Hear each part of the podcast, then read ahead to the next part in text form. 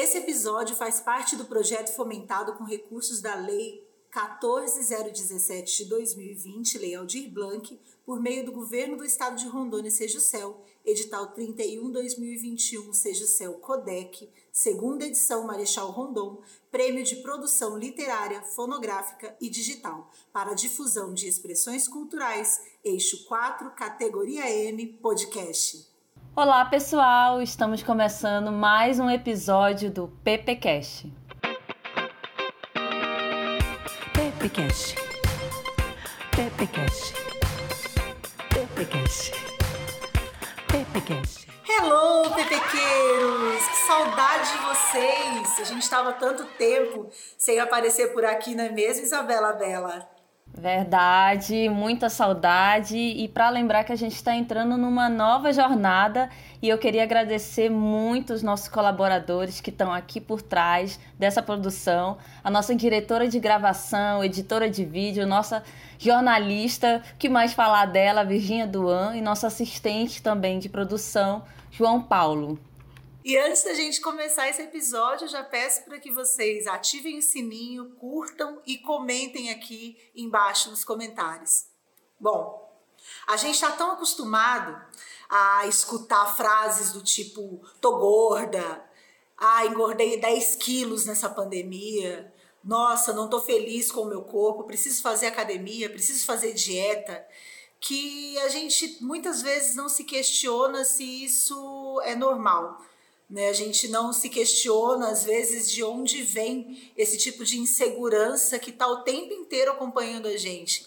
A gente, eu digo nós mulheres, né? os homens também estão entrando nessa, nessa é, é, questão estética de, de estarem malhados, de estarem magros, mas nós mulheres sempre fomos sobrecarregadas com informações em relação à nossa aparência.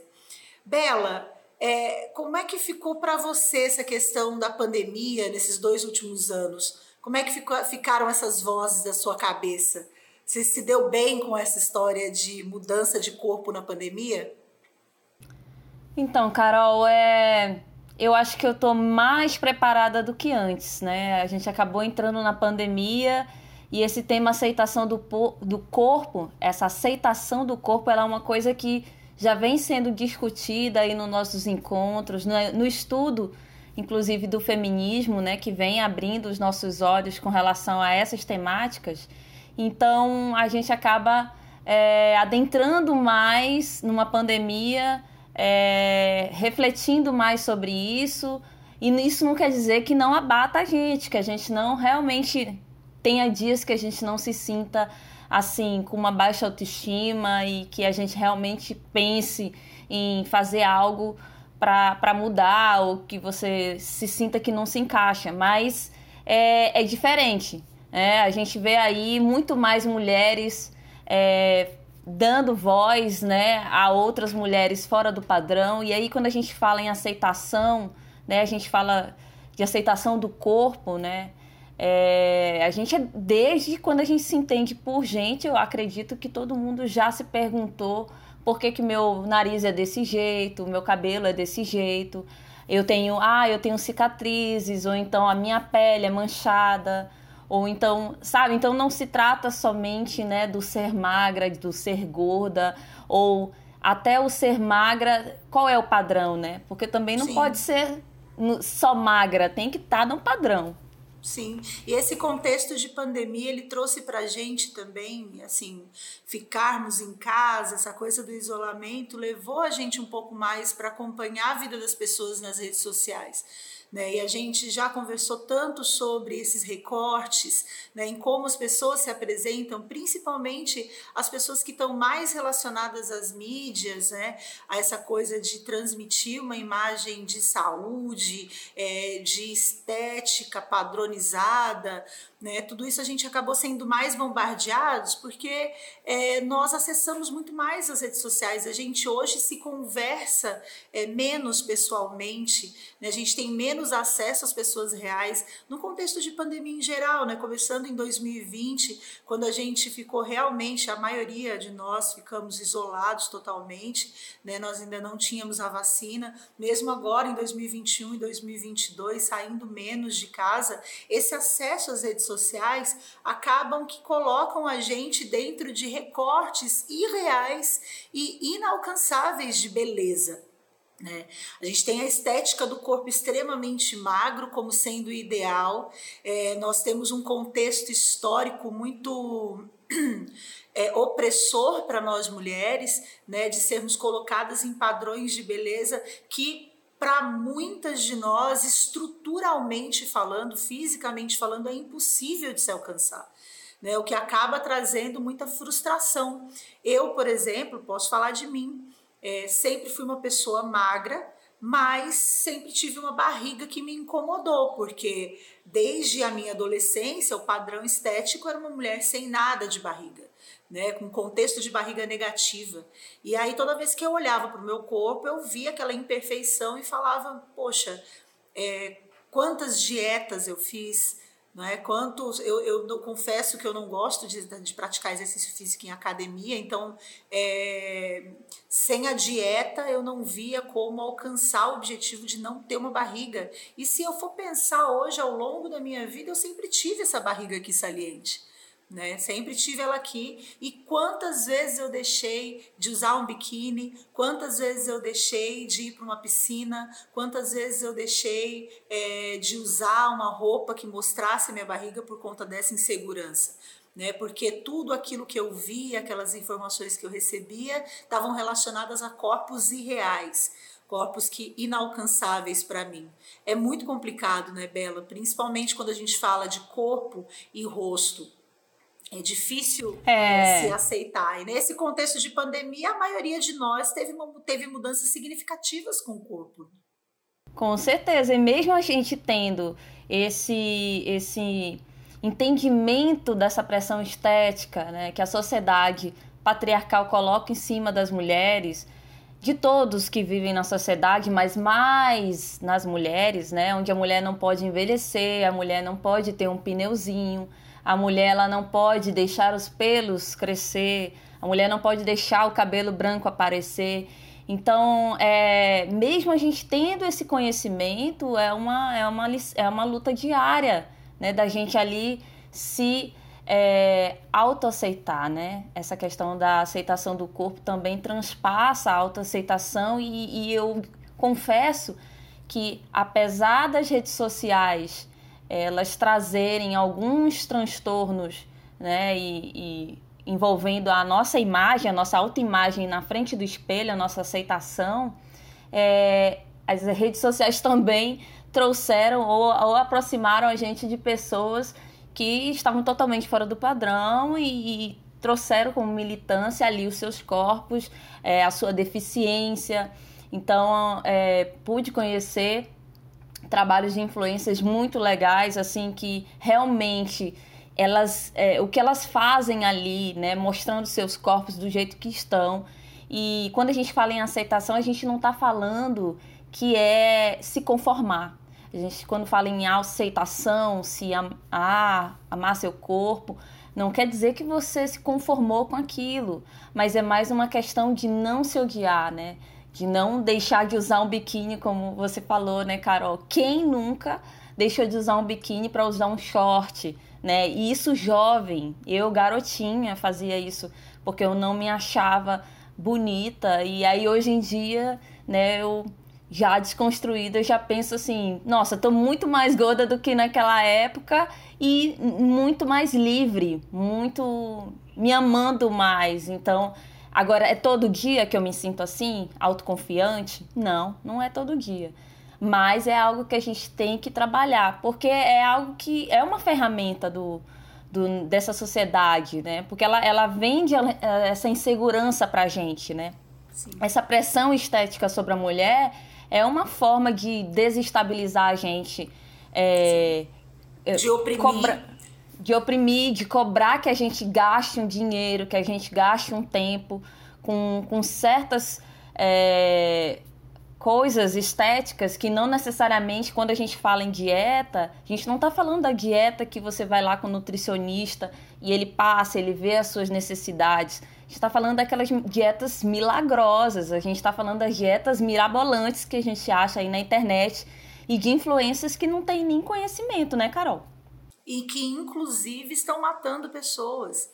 Né? A gente teve recentemente o caso é, de uma mulher que foi fazer uso de um mix de chás é, tóxicos para o fígado e que faleceu, né? Porque estava pensando no emagrecimento, nos chás milagrosos. Não existe milagre para emagrecimento que não te prive, né, de ter saúde.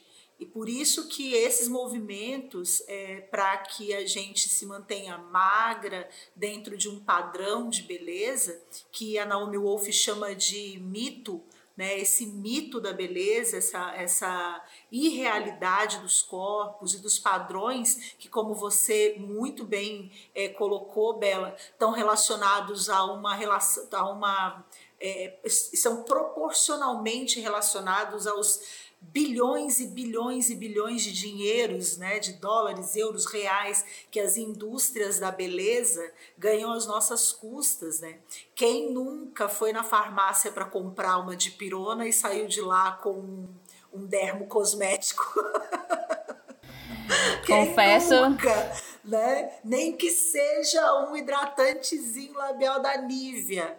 Né? Quem é que não saiu com um dermo cosmético, uma vitamina C ali para o rosto, um, um creme para a área dos olhos, né? E essa pressão das mulheres de permanecerem, como você disse, jovens, bonitas, é, e não só jovens e bonitas, né? Mas em condições atrativas, né? Então, mesmo as mulheres é, maduras, é, esse esforço desenfreado de estar né, sempre ali bebendo da fonte da juventude é muito, muito opressor. E isso tudo alimenta e retroalimenta uma rede viciante, né, baseada não só na indústria pornográfica, a partir da década de 70, né, que transformou nossos corpos em corpos que é, amam receber o prazer masculino e que amam dar prazer para os homens a qualquer custo,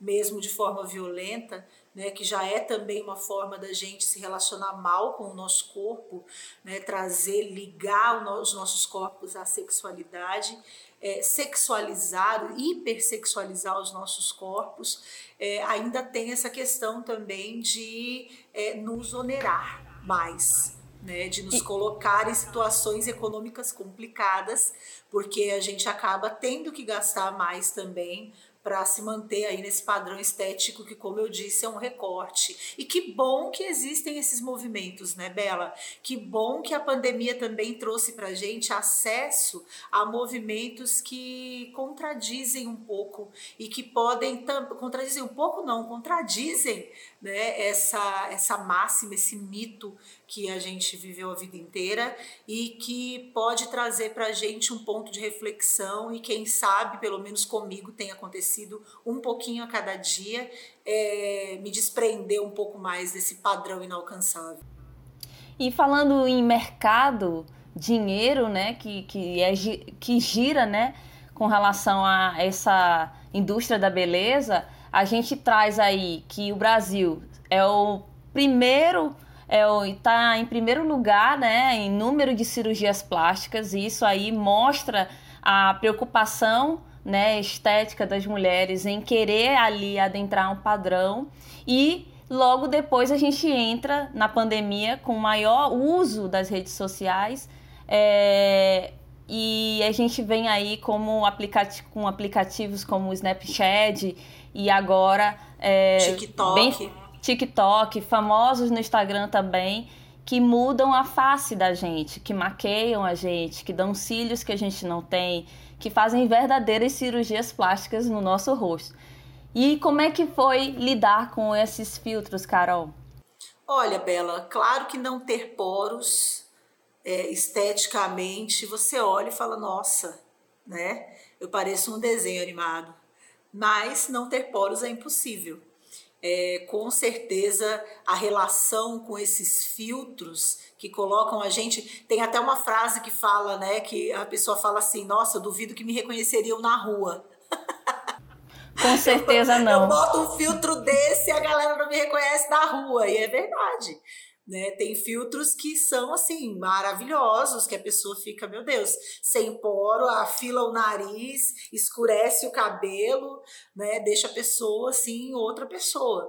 Mas ter noção, eu acho, e aí eu acredito eu, sabe que é, ter um pouquinho de conhecimento sobre quem você é e praticar essa coisa do, do amor próprio, da autoaceitação, com certeza te coloca numa condição mais confortável em relação a você. Né? É, tem inclusive movimentos, tem movimentos de famosas, inclusive, né, que estão aí com o no filter, né, para as pessoas é, se deixarem ver como elas são de verdade. E que, o que é motivador, claro que é motivador. Com certeza, porque aí abre para uma reflexão que enquanto a gente estava ali na empolgação de usa um filtro ali que me põe um batom, uso o filtro que me dá um olho, uso um filtro que diminui a minha bochecha, né? Que tira as marcas do meu rosto. Sim. Ali, enquanto a gente está na empolgação, a gente nem se vê o quanto a gente não a gente começa a não que não se reconhecer mais. Por exemplo, a gente se olha no espelho, ué, não tem mais aquela coisa do filtro, eu me acho bonita daquele jeito que eu tô nas redes sociais, entende? Então, é, e o tanto de aí gente... vem e não, e aí vem também a que sai do filtro para cirurgia plástica, né? Isso, eu ia até comentar que e fala assim, eu quero esse nariz. É, eu ia até comentar que existe um transtorno psicológico chamado. É, como é que é o nome? Dismorfia do Snapchat. Então, assim, começou, né? Começou então com esse app e aí foi para as outras redes sociais, porque acaba que aquilo que faz sucesso vai se ampliando nos apps e é, a procura enorme dos jovens para cirurgias faciais baseadas num filtro.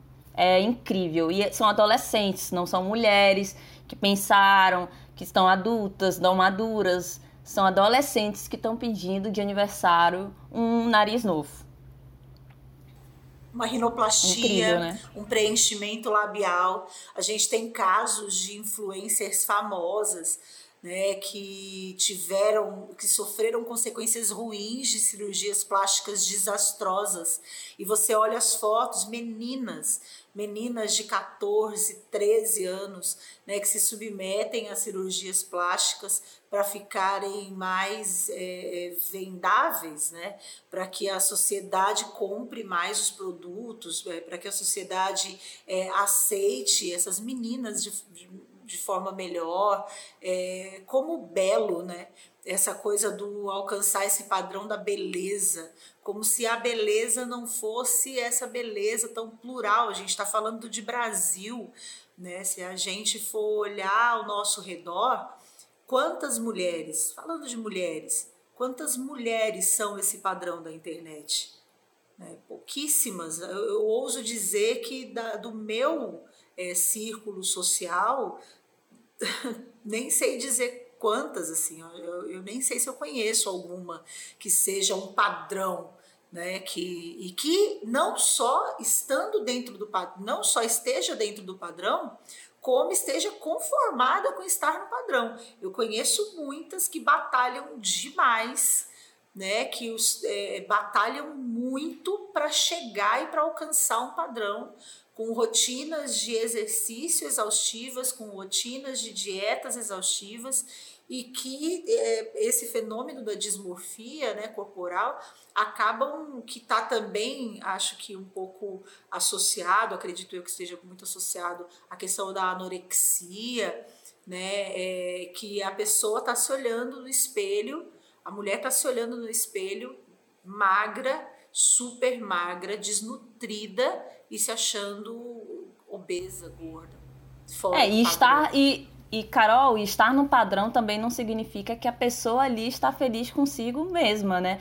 Às vezes você tá ali, como você acabou de falar, numa neura que não tem fim, mesmo tendo atingido aquele padrão que a sociedade cobra, cobra, né? Então a pessoa mesmo assim ela, ela ainda tá ali naquela prisão, né? E é complicado essa questão da, dos filtros, mas com esse movimento que você falou, né, vai criando essa reflexão para a gente analisar bem o que, que a gente está passando e ter em mente que Instagram não é real, galera.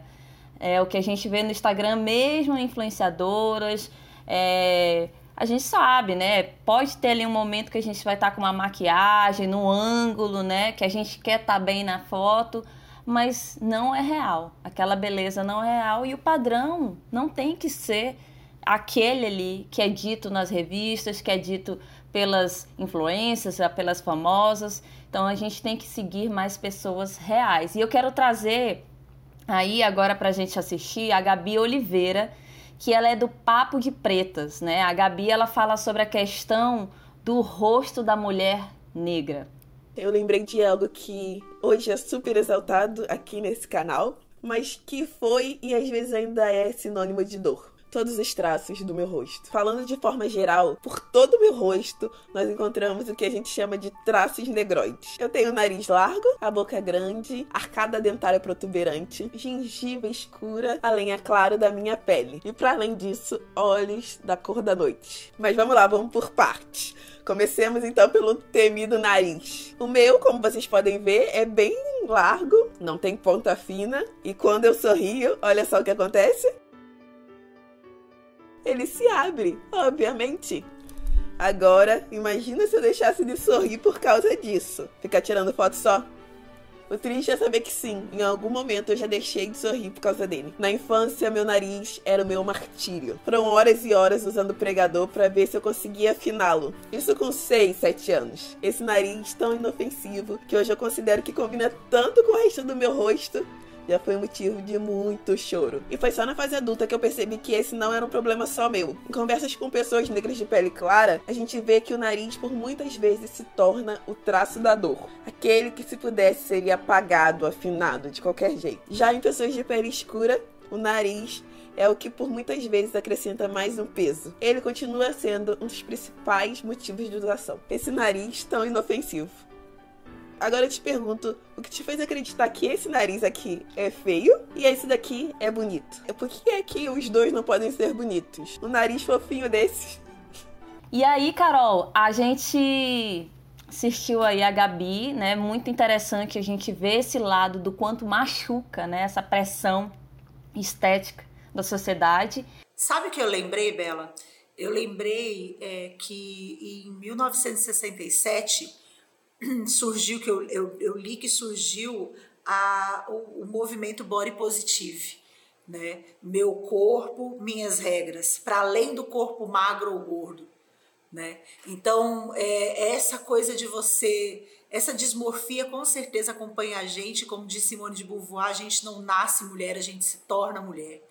Né? Quando eu era criança, a minha mãe é de uma geração que já tem uma. É, uma questão com o corpo muito relacionada à dieta. Minha mãe é de 1955, então década de 60, 70 principalmente, tinha essa coisa do, do, das pessoas serem muito magras e a minha mãe tem uma estrutura muito maior, né? E ela sempre, eu sempre via minha mãe fazendo fórmula, né? Tomando alguma coisa para emagrecer. Uh, quando eu entrei na minha adolescência e, e, e já comecei ali a, a, sair de casa e a, a ir para discoteca na época, né, mas para balada, é, eu comecei, eu já escutava isso, tipo, nossa, é, você tem uma barriguinha, tem ali uma coisinha e tal. E eu não, até a minha vida adulta, eu não tive acesso a escutar ninguém falar, cara, você é linda do jeito que você é.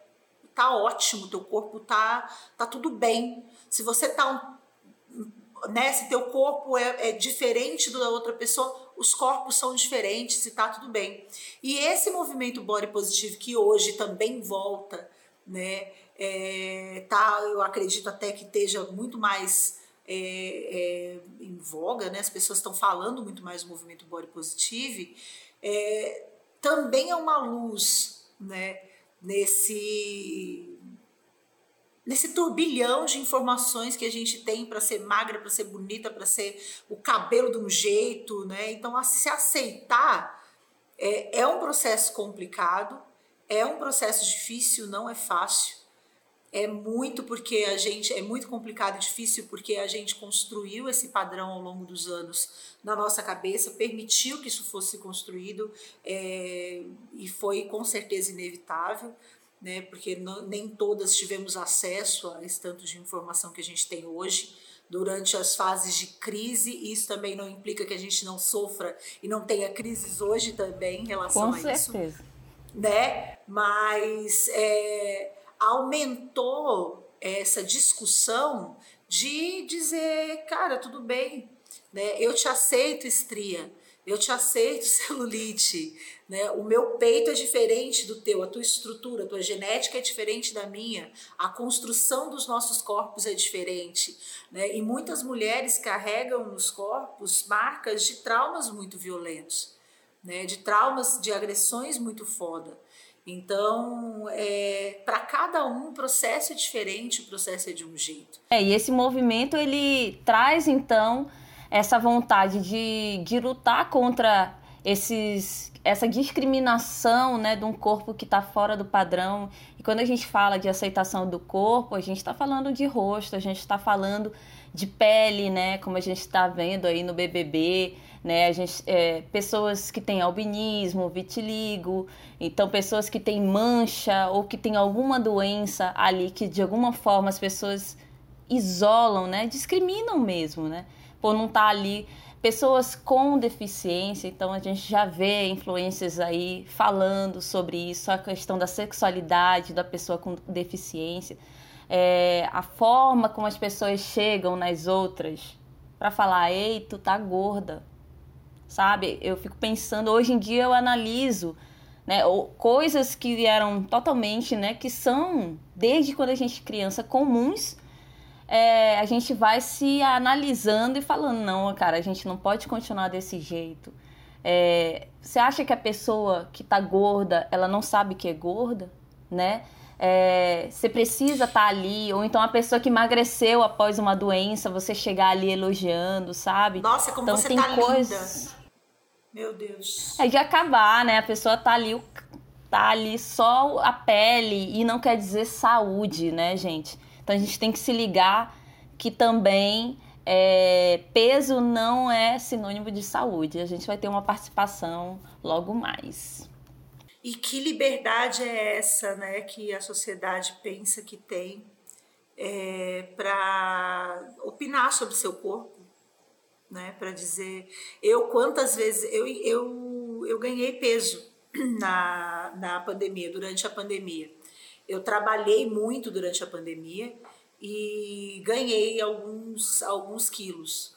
É, claro que modificou meu corpo, a minha estrutura, modificou meu peito, modificou tudo.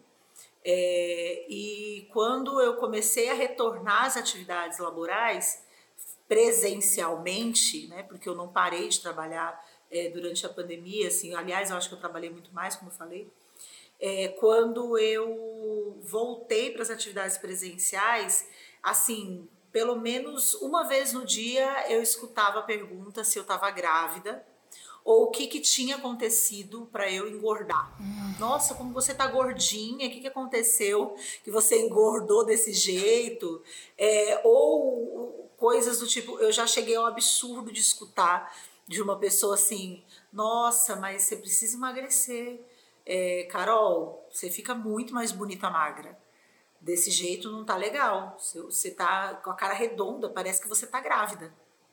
Como se estar grávida também é, fosse uma coisa, né? Ou, ou como se assim, ah não, se ela tá grávida tá tudo bem, ela tá ganhou peso porque tudo ela tá grávida, né? Tudo bem. Mas menina, uma sequência de, de sem não, so, sem não sozi, é? sem noçãozice com falta de educação mesmo, né? Galera, não seja essa pessoa. Não seja essa por pessoa. Por favor, não seja. Guarda para si. Se Guarda você não conseguir, si. é, se você não conseguir não julgar, tipo, guarda para si. Nossa, é. Por favor, porque é algo assim que a gente precisa realmente aprender, porque machuca. Machuca porque muitas vezes a gente tá bem consigo mesma, às vezes a gente não tá bem também. E, e, e aí vem alguém e ajuda ali a pisar, né? Você tá bem ali, vem alguém querendo usar aquilo que você já se resolveu para te reduzir. Porque qual é o objetivo disso? Né? Qual é o objetivo? Eu, acho que é... uma, uma coisa importante, Bela, é a gente se interessar. É, eu, eu tenho, tenho praticado essa, essa é, esse exercício. Eu tenho estado interessada em como as pessoas estão e não como elas estão aparentemente, sabe? Mas como elas estão. Então eu costumo perguntar: e aí, você tá bem? E olhar para a pessoa e querer saber se ela tá bem. Né? Porque às vezes, quando você chama uma pessoa de gorda ou de feia, ou diz que ela não tá num padrão socialmente aceito, Quantas e quantas vezes eu recebi isso num momento que eu estava lutando contra os meus demônios, né? Que eu estava ali, poxa, você acha que a pessoa que está escutando isso não sabe que ela ganhou peso? Você acha que aquilo ali também, às vezes, é o que você falou, a pessoa está passando por um desequilíbrio hormonal, né? Que pode acontecer com qualquer uma de nós. A estrutura da pessoa é aquela, né? A família da pessoa é daquele jeito. Então, às vezes a pessoa está lutando contra doenças, né, contra é, é, enfermidades mesmo, e as pessoas, me parece às vezes que nós mulheres principalmente é, somos alvo da, da maldade mesmo das pessoas, de algumas, né, tem várias que não se importam, mas é, alvo dessa, né, dessa liberdade aí que não foi otorgada por nenhuma de nós, mas essa liberdade das pessoas te, te criticarem na moral, assim, isso é muito estranho, muito esquisito. É, e como diz Gabi Amarantos, a autoaceitação é uma luta diária e a gente vai ouvir um pouquinho a participação dela no GNT. Linda, Gabi. Gabi, no último verão, você fez umas fotos que eu comentei com você, mostrando o popozão numa uma lancha lá em Belém. Pá. Aí eu te perguntei hoje, vem cá, você fez porque você quis ou você fez por uma pressão forte da sociedade? Esse assunto me toca muito, meninas, porque eu sempre tive questões com o meu corpo e eu cresci sem representatividade e ligava a TV e só tinha mulheres, como a Mônica falou, brancas, magras. Então, eu entendia que para poder fazer sucesso, eu tinha que ser magra. E quando eu ganhei meu primeiro dinheiro com a música, a primeira coisa que eu pensei, vou fazer cirurgia plástica. Então, eu passei um processo muito difícil para poder me aceitar. E não tinha essas meninas que hoje estão aí bombando nas redes sociais, no YouTube, dizendo que a gente tem que achar o corpo maravilhoso. Então, eu tive que aprender sozinha a amar o meu próprio corpo. E foi muito doloroso para mim, porque, nossa, é, não tinha. Eu fiz cirurgia escondida dos meus pais. Com quantos e, anos? Com, e maturidade total, 20 e poucos anos. Eu vejo essas meninas hoje, a filha de uma grande amiga quer ganhar de presente de 15 anos uma cirurgia plástica. Muito. É. Então, é, não tinha ninguém para dizer para mim naquela época: olha, não faz isso, você pode se gostar, ou então você pode aprender a lidar com o seu corpo. E esse fato de aprender sozinha foi uma coisa que veio com a maturidade. E hoje, quando eu faço uma postagem dessa de biquíni, dizendo para as pessoas se libertarem dos padrões e tal, é porque eu também quero me libertar. É uma autoafirmação, é uma luta diária. Viu? Maravilhosa falando, né? Então, gente. Maravilhosa. A gente tem que ouvir, seguir essas mulheres, sigam pessoas reais, mulheres reais, porque tá todo mundo no mesmo barco nessa luta, né? E a gente vai ouvir também a, uma participação especial que é a psicóloga Márcia Aguiar, que vai falar um pouquinho, né, dos transtornos e que acometem as pessoas quando a gente fica nesse problema de baixa autoestima. Ela que fala que aí é, como é essa relação no consultório lá com os pacientes.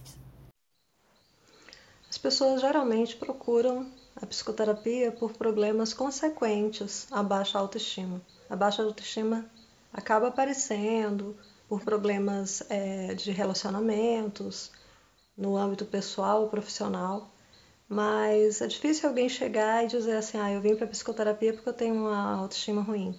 Normalmente ela vem por outras queixas e a gente descobre que na base desses problemas de comportamento, de relacionamento, existe uma baixa autoestima. É importante perceber quando que isso começa a ser um distúrbio, quando que isso começa a ser um transtorno, transtorno alimentar, uma doença psicossomática.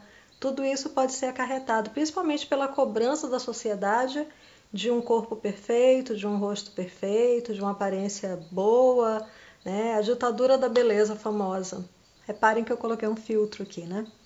A gente fica o tempo todo sendo cobrado pela sociedade, a superexposição, né? Só que a gente vai olhar para as fotos de internet que tem, é, passam por filtros, passa por manipulações, e nisso vem ansiedade, vem depressão, vem outros transtornos, como a dismorfia corporal, que quando a pessoa está é, nesse transtorno, ela encontra um defeito nela, pode ser um defeito real ou imaginário, ela fixa naquilo, ela perde muito tempo se olhando no espelho, ela se isola, ela acarreta vários, vários problemas. E é preciso que a pessoa aprenda a se amar, se cuidar, fazer psicoterapia, faz um yoga, faz uma meditação, caminha, se ama, se cuida para você, por você e não porque alguém ou a sociedade te impôs. E Carol, a gente também tem um movimento aí brasileiro, né, Carol? Não é só Sim. o Body Positive, temos um movimento brasileiro, como é que é o nome? Hum. O nome do movimento é, é, é Corpo Livre, é, da Alexandra. Quem iniciou esse movimento foi a Alexandra Gurgel. É, e o, o tema do movimento Corpo Livre é mude seu olhar sobre o que é beleza. Todos merecem respeito e amor. Ela é uma maravilhosa, gente. Quem não conhece, procure lá no Instagram. Ela, eu acho que o Instagram dela a gente vai falar logo lá no finalzinho. A gente vai dar as, as dicas de alguns perfis de mulheres reais. E com certeza a Alexandra, ela é escritora também, né? Ela fez um livro Sim. e ela traz essa mensagem, traz esse movimento aí. E, e nas redes sociais você é, consegue ali ter uma aula de autoaceitação, que é muito interessante, né? Tem alguém aí que você segue, assim, Carol, que começou a, a tirar alguns, algumas neuras da cabeça, assim? Quando você assiste a mulher, você... Ai, cara, ela é muito massa. Bom, eu sou, eu sou muito fã da Jout Jout. eu acho ela... É, além de muito real né, muito próxima da do que eu do que eu penso, às vezes ela expressa coisas que eu não consigo expressar. E tem uma uma escritora também que eu sigo, que é a Carla Acotirene. Eu quero até confirmar. Vamos dar só fazer só uma pausinha. É, que é Carla com C Acotirene, que também é, me traz muito essa, essa proximidade com o real, sabe? Que fala de, de uma maneira que eu consigo compreender sobre essa questão da autoaceitação, do amor próprio, é, e historicamente onde as coisas se situam, né? Principalmente a questão da mulher preta, né? Dessa hipersexualização desses corpos também. E são essas duas. Tem várias outras, claro, né? Tem vários outros movimentos nas redes sociais e de influências também, de movimentos de, é, de retomada né, para essa beleza real, para essa coisa do, do, dia a dia, do, né, nós não, não somos esses recortes que a gente vê, mas essas duas com certeza me, me inspiram muito. E você, Bela, quem são? Cara, olha, assim, uma mulher. Olha, eu achei a Alexandra é, uma das mulheres que eu sigo e que eu curto muito. Aí tem a Polly Oliveira também, que desde a primeira vez que eu a vi, assim, ela escreve, ela é escritora, ela é militante, né, com relação aos corpos reais. Então, assim, as postagens dela às vezes ela, ela, ela, a primeira vez que apareceu para mim era um stories dela rebolando de calcinha e sutiã. Aí eu fiquei assim, eu, o que que ela quer? E, e ela é, é, assim, tem um corpo fora do padrão, então já chama atenção. E aí você vai ler a legenda e você começa a entender e você faz todo sentido. Por que, que ela não pode se sentir sexy? Por que, que um corpo para estar tá ali nos stories, um corpo para estar tá ali dançando funk, para estar tá ali sensualizando, tem que ser um corpo padrão. Tem que ser um corpo que não tem uma gordurinha, que não tem uma estria, que não tem uma espinha na bunda, né? Então, assim, muitas, quantas mulheres não têm coragem de como, né? E quantas mulheres, quando eu falo quantas mulheres, eu, eu me incluo nisso, né? Quantas vezes eu Aí você me toquei assim, eu falei, caraca, nasceu uma espinha na bunda, não tinha outro lugar, e agora, né? Então, assim, é normal, mulheres. A questão da virilha, virilha pelo que encravado. muda de cor, pelo encravado, né? A virilha muda de cor com o tempo e é normal, assim como também as partes íntimas, né, Carol? Tem, é, a gente tem visto, assim, conforme vai passando o tempo, é, alguns absurdos estéticos sendo são mostrados nas redes sociais Sim. na maior naturalidade. Isso vai desde tipos de lipoaspiração, lipoled, coisas é, que até são irregulares, assim, sendo vendidas e mostrando mesmo as imagens fortes, sabe? E, o tanto e essa de gente sem o tanto de gente sem periquito, né? Que a gente vê naqueles maiôs assim, tipo, o maiô é isso aqui. E aí cobrindo ali a pessoa não ter, eu falo, meu Deus, eu acho que se eu usasse um maiô desse, ia ficar um pedaço para um lado, outro pedaço para o outro, ia cobrir só o meio, olha lá, né? Porque nós também temos uma diversidade tão gigante de tipos de vagina, né? De roupas, aí, né? A gente de precisa roupa, de roupas que peguem em todos os corpos, né? De, de calcinhas, né? E você vê que é, é, essa influência que você acabou de citar, salvo engano, ela começou a fazer experimentos é, colocando o corpo, os, dizendo que quando ela falava sério sobre o assunto, Isso. não dava engajamento. E aí, quando ela resolveu tirar a roupa e aparecer de biquíni ou tirar foto da bunda dela, tipo, a bunda dela tava lá, mas o texto era impactante, assim, super necessário, mas a foto da, da, para dar engajamento era da bunda dela. Então, assim. Enganava. Eu achei engana, genial. Enganava e engana totalmente o algoritmo. Então, o assim, algoritmo. Ela, ela, ela vinha com, com uma foto toda de Photoshop, todo mundo sabia, tanto no rosto e uhum. tal começava falando: olha, fiz ontem uma lipoaspiração. Aí lá embaixo tinha um textão que era falando: olha aí, galera, isso aí é real, isso são corpos reais e não sei o quê. Então, assim, é, é, a Polly é uma que a gente depois vai falar aqui, vai colocar aqui o Instagram dela para vocês também se, seguirem. E outras famosas aí que a gente nem imagina que passam ou passaram pelas mesmas pressões que nós e que é, resolveram se autoaceitar. Então eu vou trazer um trechinho aí da Preta Gil, da Rita Carreira com a Duda Beach, no documentário da Vogue, né, onde elas falam um pouquinho sobre amor próprio e autoaceitação. Há 20 anos atrás, quando eu comecei e quando eu fiz as fotos nuas para a capa do meu disco, era um renascimento para mim, afinal de contas eu comecei a minha carreira tarde. Então eu estava renascendo e achei que eu tinha que renascer nua. Vindo de onde eu vim, eu achei que aquilo era natural e não não me preparei para o baque que eu ia sofrer com tanto preconceito, com tanta Hoje a gente tem nome para todos os preconceitos que eu sofri na época, mas na época não tinha nome. Era somente uma avalanche é, de agressões. Eu me sentia muito só, assim, tão, tão só que eu tentei me enquadrar nos padrões. Eu tentei que eu ficasse do jeito que todo mundo queria que eu ficasse, que era magra. Eu já fui julgada, né? Enfim, principalmente pelo fato de eu ser uma cantora pop e não estar tá no padrão, né, assim, é, que as pessoas esperam de mim, o que eu acho uma coisa muito louca, né, a expectativa do outro em relação a você, né, essa pressão estética. Beleza para mim é você se sentir confortável em ser você mesma. Cada pessoa é única da maneira que é, então eu acho que não existe uma beleza perfeita, porque todo mundo é bonito. A nossa autoestima é coletiva, então é, quanto mais movimentos desses existir para nós mulheres, para nos empoderar do jeito que somos, mais felizes vamos ficar e mais confortáveis vamos ficar com os nossos corpos. Ter Rita Carreira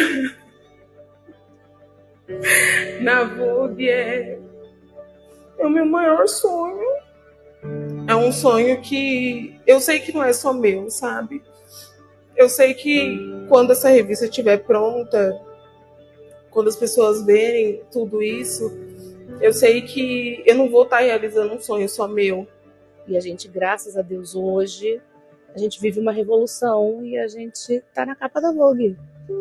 Se falassem isso para mim há 18 anos atrás, eu ia rir, ia falar, nossa, imagina a capa da Vogue. As pessoas não me ridicularizavam por eu ser uma mulher livre. E hoje a minha liberdade, ela liberta outras mulheres e a gente está aqui desconstruindo um padrão que foi construído por mil interesses e dando visibilidade a mulheres reais.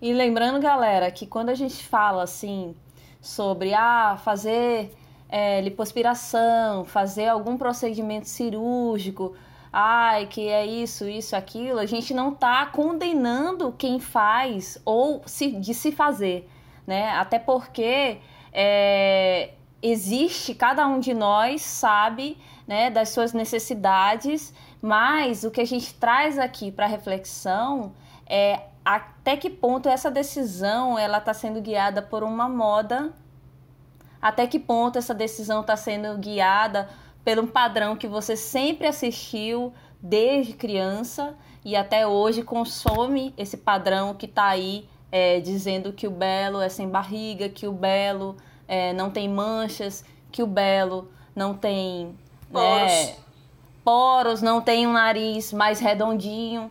Então, assim. Cílio curto. É, cílio curto. Então, assim, é, até que ponto as suas decisões só você pode decidir, né? Mas até que ponto essa decisão é sua, para sua autoestima? Se for para sua autoestima, para você se sentir bem, é, e, e dali para frente você tá bem consigo, amando o corpo. E detalhe, amar o corpo não quer dizer que a gente, olha, zero defeitos. Não tem. Toda mulher, mesmo aquela que você admira, que você fala assim, nossa, aquela mulher é uma deusa. Ela vai ter alguma coisa, ela vai ter uma verruga, ela vai ter alguma coisa que para ela não é legal. Vai ter alguma coisa e tá tudo bem. Então, assim, todos nós, se a gente for falar, ah, Carol, você não gosta do que do seu rosto? Isabela, o que, que você não gosta do seu rosto? Eu tenho, com certeza, alguma coisa. Eu me lembro quando eu era nova, eu não podia sair sem um lápis de olho. Não, não posso sair de casa, na adolescência, né? Não posso sair de casa sem um lápis de olho. Aí vai passando o tempo, a gente vai ganhando olheiras, né? Tem gente que tem mais, tem gente que tem menos, tem gente que nem tem. Você fica assim, cara, que mulher de sorte, ela não tem olheira. Mas aquela que não tem olheira tem a sinusite, tá tudo bem. Aquela que não tem sinusite tem uma estria e tá tudo bem também, gente. Mas é aquela coisa, é, é importante que a gente tenha é, amadurecimento das nossas escolhas para a gente não se sentir depois enganada e frustrada por não atingir aquela autoestima que você tanto queria. Pô, eu tô no padrão e não me sinto feliz. Né? E quando a gente fala é, da questão da dieta, a gente salienta novamente que é das dietas loucas, das dietas milagrosas. Quando a gente fala em dieta como reeducação alimentar, se a gente tivesse acesso à reeducação alimentar, com certeza muitas das coisas a gente não cairia, né, em golpes, né, golpes de influencers que tem o corpo top, né, padrão. Então assim, a gente não cairia em certas em certos milagres, a gente passaria a se alimentar bem e o resto vem junto. É, como a Carol falou mesmo, né? O que, que é ter saúde, né? Inclusive, é, eu quero chamar aqui uma participação especial de uma nutricionista que vai falar um pouquinho sobre o que é ter saúde. Quais são os fatores que estão é, relacionados a isso? É um corpo magro? Primeira coisa que a gente precisa levar em consideração para ser mais saudável é ter a mente sã, tá? Então, mente sã, um corpo são. Os nossos pensamentos e os nossos sentimentos, eles comandam as nossas emoções. Então, se você não consegue controlar isso, se você não consegue trabalhar a sua saúde mental, dificilmente você vai ter equilíbrio nas, nas outras áreas da vida. Então, uma outra questão que eu acho muito importante é você ser uma pessoa disciplinada, porque nem sempre a gente é, faz o que, o que gosta de fazer, mas a gente tem que sempre fazer o que precisa ser feito.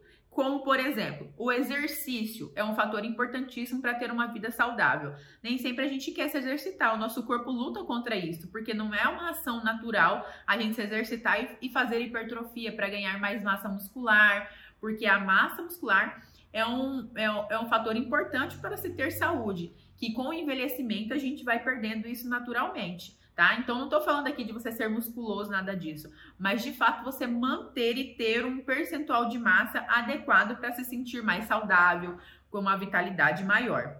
Alimentação saudável com uma variedade de alimentos, frutas, verduras, legumes, carboidratos saudáveis. Se amar e se sentir amado, porque é, é, o sentimento, né, o amor faz parte, é uma necessidade primária do ser humano que vive em sociedade. Então, você se amar, você se sentir amado é importante para ter uma vida mais saudável e você ter um sono é, adequado, né? Dormir pelo menos 8 horas no dia. Um corpo magro, a segunda pergunta. Corpo magro ou dentro do padrão é sinônimo de saúde? É, nem sempre.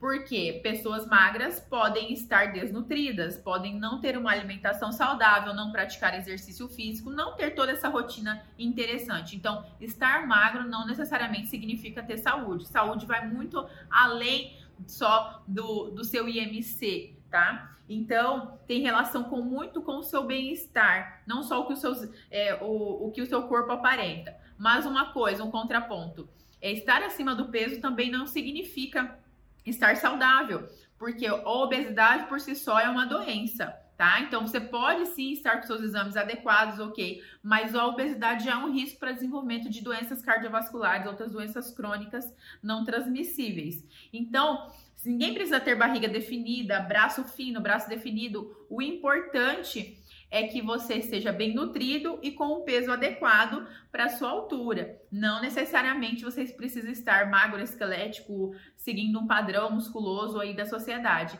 mas você precisa estar dentro de um peso ideal para sua saúde, de uma forma geral, o seu metabolismo funcionar adequadamente, você conseguir cumprir todas as suas funções e conquistar os seus sonhos. Nossa, Bela, é, é impressionante como a gente é, liga essa questão estética e agora a, a Bruna né, falando de um corpo é, saudável nem sempre é um corpo que está magro dentro do padrão. Né? Então, essa coisa da gente se preocupar em, em ter acesso a alimentos saudáveis, é, primeiro também se preocupar se as pessoas estão tendo acesso aos alimentos, né? Porque a gente sabe que muitas pessoas nem acesso a alimento têm.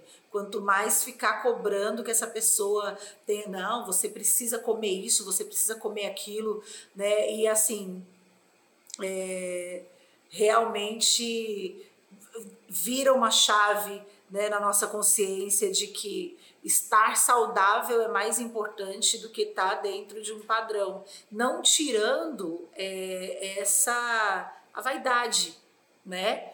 Do que da, daquilo que você, ah, eu, eu me sinto Isso. mais bonita quando eu passo um batom vermelho. Eu me sinto mais bonita quando eu tô com uma, uma, uma roupa assim, um assado. Eu me sinto, apesar de não estar no padrão, eu me sinto bem de biquíni. Né, que é uma liberdade, né? Ah, qual é a roupa perfeita para ir para a praia, né? É, Qual o corpo perfeito perfeito para ir à praia ou para ir à, à piscina? É, tem um corpo, coloca um biquíni e vá à piscina. Esse é o corpo perfeito, é o seu, né?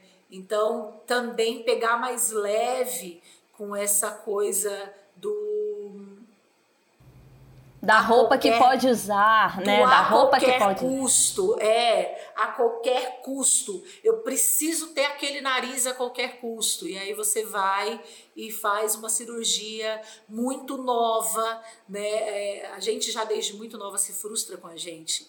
Né? Então, praticar o auto perdão e praticar como todas essas mulheres deusas maravilhosas que participaram desse episódio né? Do quanto é difícil lidar com o hater, do quanto é difícil lidar com uma sociedade que julga, do quanto é difícil lidar com a nossa consciência que às vezes fica confusa porque a gente é extremamente bombardeada de informações que a gente às vezes fica até sem tempo de refletir sobre elas, o que eu realmente quero e o que está sendo imposto para mim, né? O quanto tudo isso é complicado. Eu acho que é, o resumo do que a gente está conversando é basicamente se autoaceitar e se auto-perdoar, né? É, tentar filtrar o consumo de informações para ter outros pontos de vista, né? outras mulheres que passaram por experiências semelhantes, é, que lidam e, ou que lidaram com a frustração de assumirem que não conseguem alcançar esse padrão, né? Então, aceitar o corpo, na verdade, é ter cuidado, né? É, é ter, é ter cuidado sobre si, né? Se olhar com olhos de, de, de misericórdia, né? De aceitação, dizer assim, cara, eu sou capaz até aqui, a partir daqui não dá para mim. e tá tudo bem, né? Se a pessoa quer é, mudar tanto a ponto de parecer outra pessoa? Será que não é o momento ou de alcançar um padrão é, de perfeição que não existe? Será que não é o momento de procurar ajuda, né? De, de conversar isso com alguém, de se perguntar se é isso mesmo, né? Então é, penso que seja mais ou menos isso, assim, porque deve ser angustiante também, né? É uma com certeza. É, ajuda psicológica nesse momento, né? Fazer terapia é super necessário para a gente se entender, né? É, reconhecer esses sentimentos e ver até que ponto, né? Ali eu, não está gerando um transtorno para mim. É, é, a questão da saúde, como a, a Bruna Paiva fala, né? Do, do você tá ali com uma alimentação, fazer um exercício físico e, e o que a Carol trouxe também, que nem todo mundo tem, né? Comida. Nem todo mundo Acesso tem Acesso à terapia. Acesso à terapia. Nem todo mundo tem tempo para fazer um exercício, sabe? É, nos grandes centros aí, é, sai de madrugada e chega de madrugada. Então, assim, é, a gente também tem que se perdoar e ser também né, mais empático com quem está numa outra situação e a gente tem que se pôr no lugar um pouco também né, dessa pessoa que não tem esse conhecimento e por isso que a gente tem que ter mais cuidado como falar ou não falar, né, na verdade, sobre essas coisas que, que doem muito na gente. E dói, você falou da Jojo, você falou da Jojo, né? Que para ti faz muito sentido as coisas que a, a Jojo te fala. E a gente vai colocar um trechinho dela falando sobre autoestima.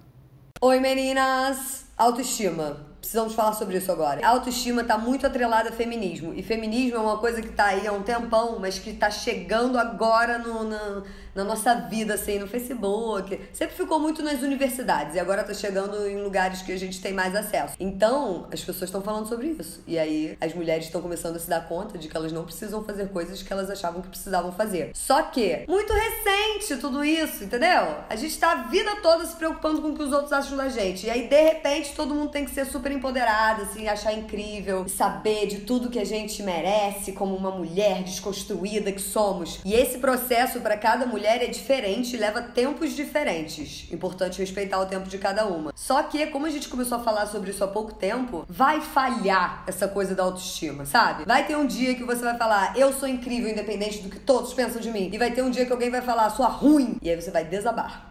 Porque às vezes a gente desaba, mesmo a gente sabendo que a gente não é ruim. Eu, por exemplo, sempre tive autoestima péssima. E aí agora tô, tipo, trabalhando nela dia após dia. Mas vez ou outra eu me pego escorrendo no banheiro, chorando. Só porque alguém falou alguma coisa sobre mim que nem eu concordo, entendeu? E aí a vida é isso aí. A gente é ensinado a vida toda que a gente tem que se amar, mas todo mundo dificulta o processo. É capa de revista, é amigo, é a sociedade em geral, gente no ônibus, entendeu? Tá todo mundo aí lutando contra a nossa autoestima. E aí, às vezes, é difícil ela vencer. Mas a gente segue aqui, ó, firme e forte na luta de se amar.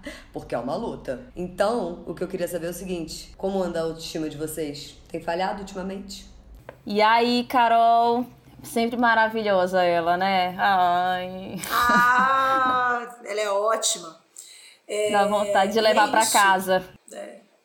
Dá, dá vontade de ser amiga dela. Eu já me considero amiga dela. Eu acho que se eu encontrar Jojo na rua, eu vou falar assim: e aí, amiga, tudo bem? Sabe aquilo que você estava falando sobre a sua relação? Sabe aquilo que você estava falando sobre a relação com a sua mãe? Poxa, achei massa. e a gente vem e a gente vem também, assim, a gente tá aqui já chegando nos finalmente, mas ainda não é o fim. Ah. E, e, e, a gente, eu quero que a Carol fale um pouquinho aí de uma Pepe Dica nossa, que é um livro muito bom. Com certeza é um divisor de águas para muitas mulheres, mas como eu falei, a luta é diária. Sim. Qual é o livro? Tô... Olha, Bela, eu nós inclusive aqui na nossa cidade, em Porto Velho, a gente é, tinha um clube de estudos, né? É, e nesse clube, é, nesse grupo de estudos sobre o feminismo, a gente estudou é, esse livro, né, que é da Naomi Wolf, chamado é, O Mito da Beleza. Né, e como é, as imagens de beleza são usadas contra nós mulheres.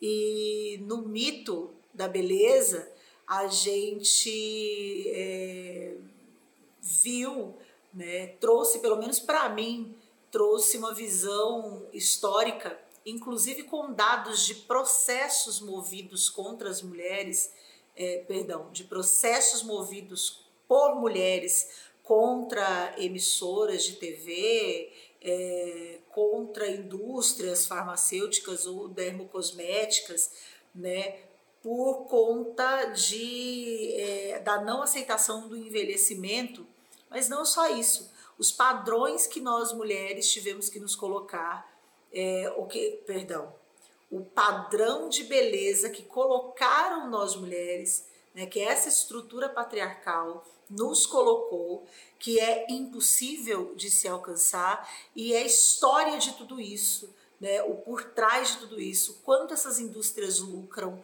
o quanto é, é, o nosso sofrimento é lucrativo para muitos para muitas pessoas. Né? Então, é, ela fala muito sobre essa tirania do mito da beleza ao longo dos tempos, a função opressora e as manifestações atuais no lar e no trabalho, na literatura, na mídia, nas relações entre os homens e as mulheres, e entre as mulheres e as mulheres, né? Como eu falei, ela não só confronta a indústria da beleza, mas ela toca em assuntos difíceis como é, distúrbios alimentares, o desenvolvimento da indústria da cirurgia plástica e da pornografia, e enfim, é uma dica maravilhosa. Se você não leu, leia é, O Mito da Beleza, a escritora é a Naomi Wolf, existem é, palestras dela na Netflix, é, no YouTube, é, vários e vários e vários e vários reacts sobre o mito da beleza. Se você clicar lá no YouTube, o mito da beleza, Naomi Wolf, você vai ver várias pessoas comentando. Então, é uma dica muito maneira. E, para fechar as PP Dicas, Eu já quero ouvir o som aí, DJ, de uma música que é super empoderada. Eu tô falando aí da música do clipe, né? Principalmente para você assistir, a gente vai colocar o link aqui embaixo, que é Miss Beleza Universal. Toca aí! Toca aí, que é muito bom! Quem nunca ouviu essa música e não, não falou, ai, agora eu vou botar meu cropped e reagir? Eu! Cara, essa música é muito boa. Né? Essa música é muito boa, tá? Então a gente deixa aí um pedacinho do clipe pra você sentir a vibe da Doralice, Miss Beleza Universal. É isso aí. América Latina vai ser feminista, hein? Dentro do padrão, drão, drão, drão, drão. Dentro do padrão, drão, drão, drão, E a gente chega naquele bloco que a gente acabou comentando desde o começo, que é para seguir, né? Quem a gente vai indicar para seguir? Carol, começa aí as indicações do Instagram e dos perfis para a gente.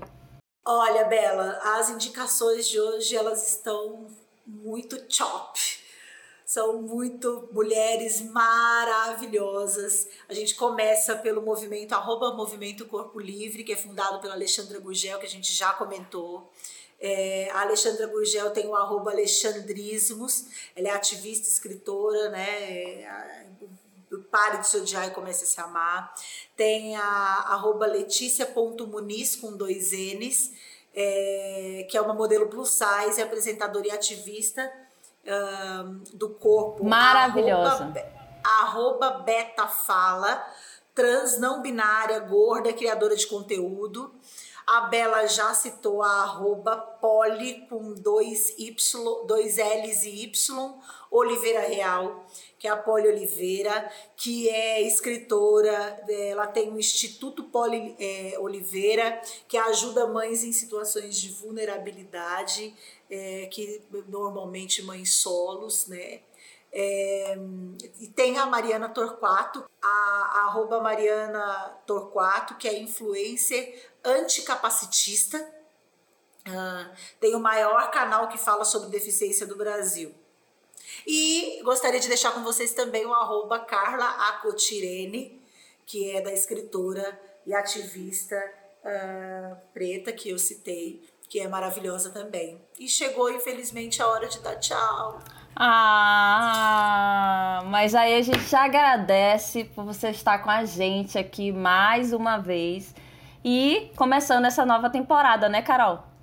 Sim, a gente espera que vocês tenham curtido esse episódio, episódio 17 dessa série de extraordinários cotidianos que a gente está fazendo aí com é, o, o, apoio da lei Aldir Blanc e da Seja Céu aqui no estado de Rondônia, com recursos da lei Aldir Blanc, na verdade. E a gente agradece você por ter ficado com a gente até o final. Um beijo e até a próxima. Não esquece de curtir o canal, ativar o sininho, compartilhar e comentar. Nos ajude nos nossos engajamentos. Uhul! Beijo! Beijo! Pepecast. Pepecast.